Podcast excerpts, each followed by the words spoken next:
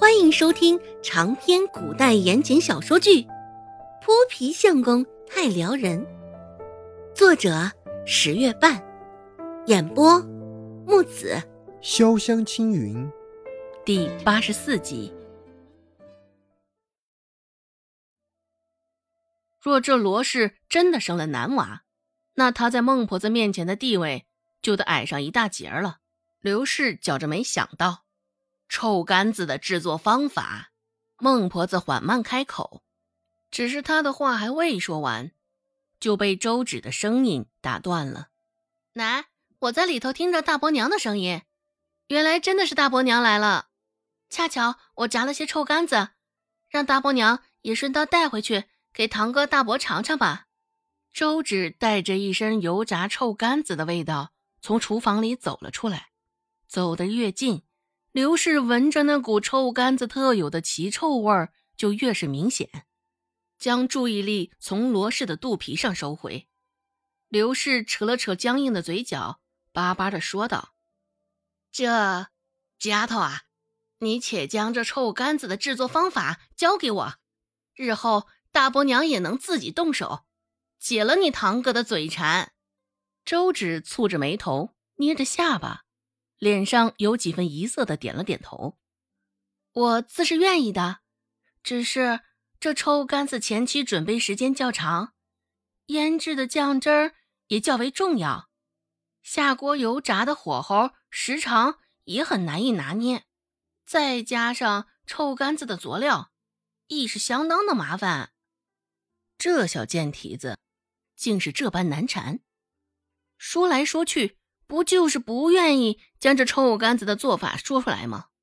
刘氏听得心头一阵恼火，不过碍于孟婆子，现在又难以直接开口，指着周芷的鼻子开骂。刘氏道：“没关。”戏子还没有说出口，周芷就止住了他想说的话，继续道：“不过大伯娘，你也不必担心打扰这个问题。”若是堂哥嘴馋了，你带他来便成。奶看到堂哥，定然也会心生欢喜。听周芷这么说，罗氏也立刻搭上他的话茬儿：“哎，本就是一家人，大嫂也别谈什么叨扰不叨扰的话。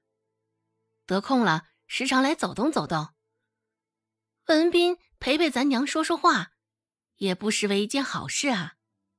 现在。”罗氏与周芷这对娘俩一唱一和的，愣是将刘氏的话堵得死死的。刘氏藏着污垢的指甲重重的抠在手心的肉，没有想到他会在周芷这十岁的奶娃身上挫败两次。行了行了，周芷，你去包些臭干子，让你大伯娘带回去吧。久未开口的孟婆子发话了。犹如板上钉钉，这刘氏心里暗藏的那些小心思，也终究还是被打压了下去。刘氏一脸菜色，罗氏脸上却满是雀跃之色。最终，刘氏的这一趟还是没能讨到太多的好处，带着周芷炸的臭干子就灰溜溜的回去了。离开之时，罗氏还带着几分挑衅的意味。在他耳边念叨了两句：“大嫂，再过几个月，文斌可就不是周家唯一的孙子了。若你还想仗着文斌在咱娘面前欺负我与有贵，我劝你想仔细了。哦，对了，想必你还不知道吧？我家小芷与你们松安村上的顾寒生，早就已经郎情妾意了。”顾寒生是什么人？我想你也清楚。若是伸手打了我们的脸，看在小芷的份上，想必顾寒生也不会就此袖手旁观。想到刘氏当时惶惶然的表情，罗氏心头一阵暗喜。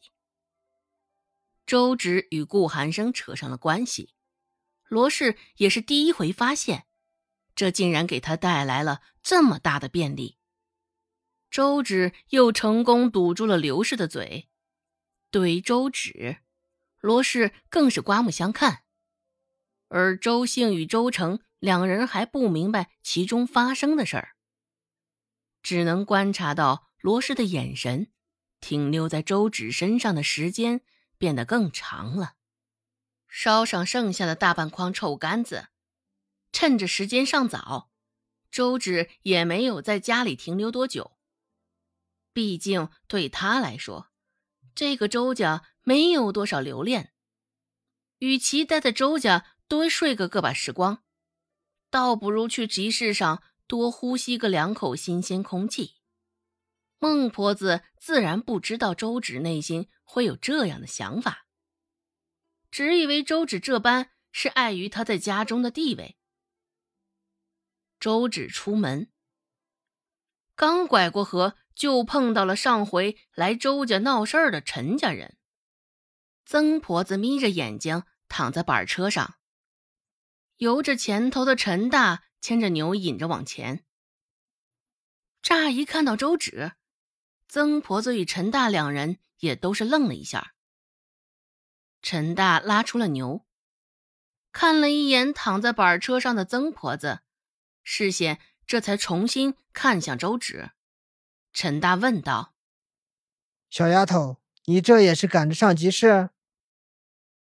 现在也就他们三人而已。”周芷自然也能意识到陈大这是在对他说话，只是上一回这陈家来家里兴师问罪，还是气势汹汹的模样，怎的这回倒是这般和和气气？不过。既然人家都主动开口了，也没必要冷着脸，没必要那般假生。周芷扯了扯竹筐上的袋子，朝着陈大点点头：“嗯，我得赶着去早市卖臭干子。”打量了一眼面前的陈大，又看了一眼现在弯弯扭扭躺在板车中的曾婆子，周芷继续问道。陈叔，你们这是？陈大还没有开口，躺在板车中的曾婆子却率先开口回了周芷：“上来吧，收你一程。放心，我这老婆子也是恩怨分明的很，自是不会与你这丫头计较值钱的事儿。”听曾婆子这么讲，只是周芷心里还有些慌。本集播讲完毕，感谢您的收听。感兴趣别忘了加个关注，我在下集等你哦。